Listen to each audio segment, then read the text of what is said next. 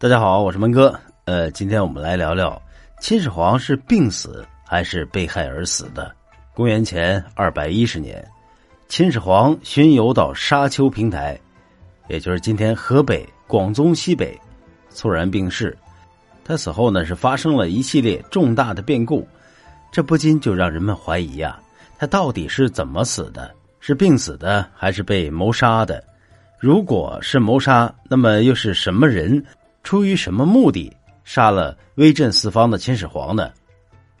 关于秦始皇的死呢？司马迁在《史记·秦始皇本纪》里有明确的记载，说他在第五次出巡的时候，途经平原津患病，之后伏病抵达沙丘平台一带，就死在了那儿。人们普遍是认为啊，这秦始皇平时骄奢淫逸，纵欲无度，所以导致了身体虚弱不堪。肾虚，哪儿都虚，再加上出巡期间车马劳顿，以至于就一病不起。那秦始皇死后，大家是如临大敌，气氛一度的很紧张。实际上说，丞相李斯恐怕宣布了秦始皇的死讯，会令天下有变，于是密不发丧，把成廉始皇帝遗体的棺木置于滚梁车内，让亲信宦官日夜守卫。同时昼夜兼程赶回咸阳，每到一处地方官要安立进膳，官员奏事时，李斯命太监在车里面应答。那时候刚好是酷暑盛夏呀，尸体还发臭了。李斯命人在车帐里放了一石鲍鱼，来混淆尸体的臭味儿。呃，直到巡游的队伍进入咸阳，才正式的发丧。这种种的做法，无疑给秦始皇之死蒙上了一层更加神秘的色彩。后世的史学家呢，通过分析啊《史记》中的，呃《秦始皇本纪》、还有《李斯列传》、还有《蒙恬列传》等文章中关于秦始皇死亡的史料，指出秦始皇死得非常蹊跷。元芳你怎么看？呃，他并非啊是如人们所说的病死于路上。他们的理由是，秦始皇他不像是历史上某些封建帝王那么体弱多病，诸多的秦汉史籍中都没有发现他患有暗疾呀、宿疾的记载。从各方面的情况来判断，他的身体一向是挺强壮的。突出的事例呢，就是秦王政二十年，也就是公元前二百二十七年，他遭遇荆轲行刺的时候，还能在惊慌中挣脱衣袖。绕着柱子逃跑，并没有让荆轲追上。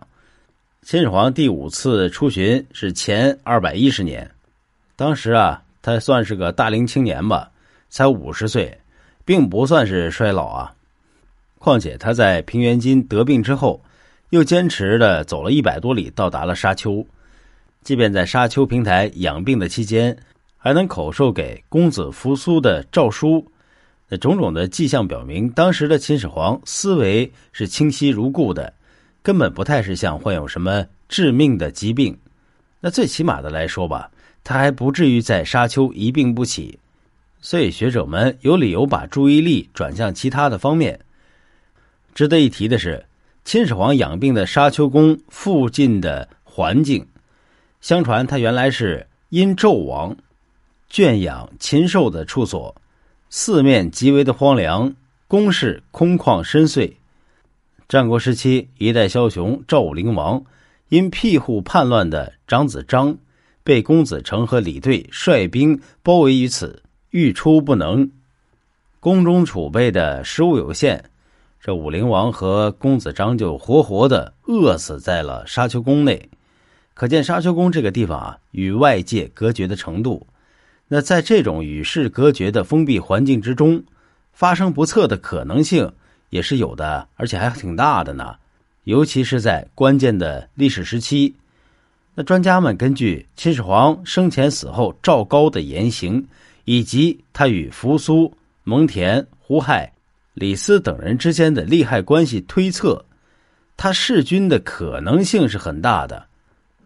赵高和蒙恬、蒙毅兄弟两人是有夙愿的。据说赵高曾经因为徇私枉法之罪，被蒙毅依法判处死刑。后来因为秦始皇亲自过问了，这赵高啊才捡回了一条性命。当时蒙恬北击匈奴是有大功的，蒙毅也是官至上卿，受到秦始皇的信赖。那这两个兄弟啊，一个为武将任外事，一个为文臣在内策划，不仅是深得始皇的信任，还与公子扶苏往来过密。一旦扶苏要是登上皇位，那蒙氏兄弟的地位必将是更加的巩固。因此，赵高对声望显赫的蒙氏兄弟是既恨又怕。如何解除蒙氏兄弟的威胁，对他来说是关乎到生死的大事啊！他认为。只有设法压制住扶苏，扶持胡亥，那才是唯一的一条出路。这也是一个比较可行的一个方案，因为秦始皇是最宠爱胡亥的。那扶苏之外啊，也就只有胡亥是最有可能继承皇位的。同时，他也在寻找机会除掉蒙氏兄弟。当时，秦始皇在沙丘养病，给赵高提供了一个扭转命运的机会。始皇病重期间，下诏给扶苏。与丧会咸阳而葬，很显然，这就是要扶苏来继承皇位嘛。那赵高就思谋已久啊，当然不能错过这样的良机。那时候，秦始皇的身边有丞相李斯和上卿蒙毅。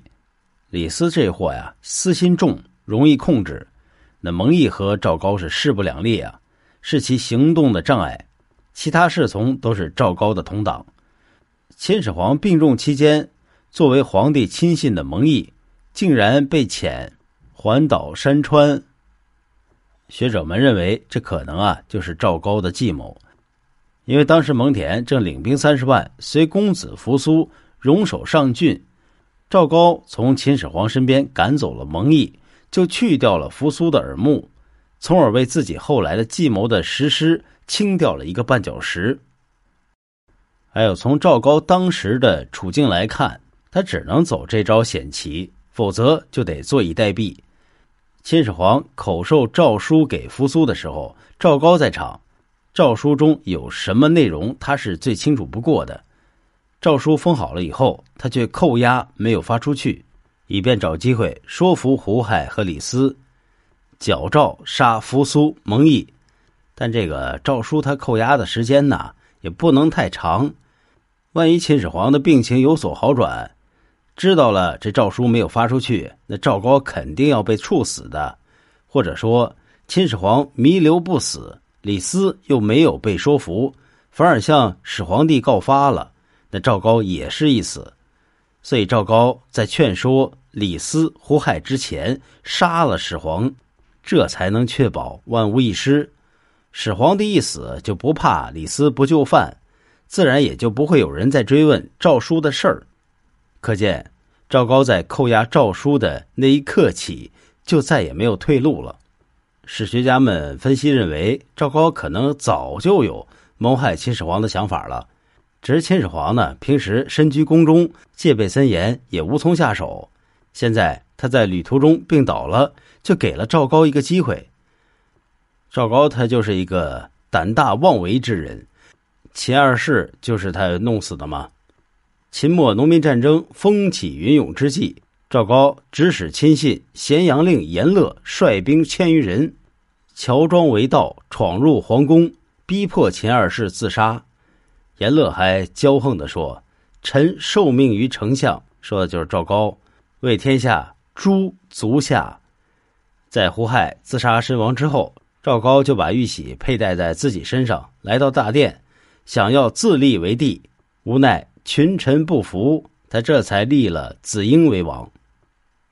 尽管如此，秦始皇之死仍然是疑云重重。正如赵高对胡亥说的那样：“沙丘之谋，诸公子及大臣皆疑言。”从逻辑上分析，赵高弑君的可能性和必然性是都存在的。但事情毕竟已经是过去了有两千多年，无论是认为秦始皇死于疾病，还是遭他人谋害。都没有确凿的证据。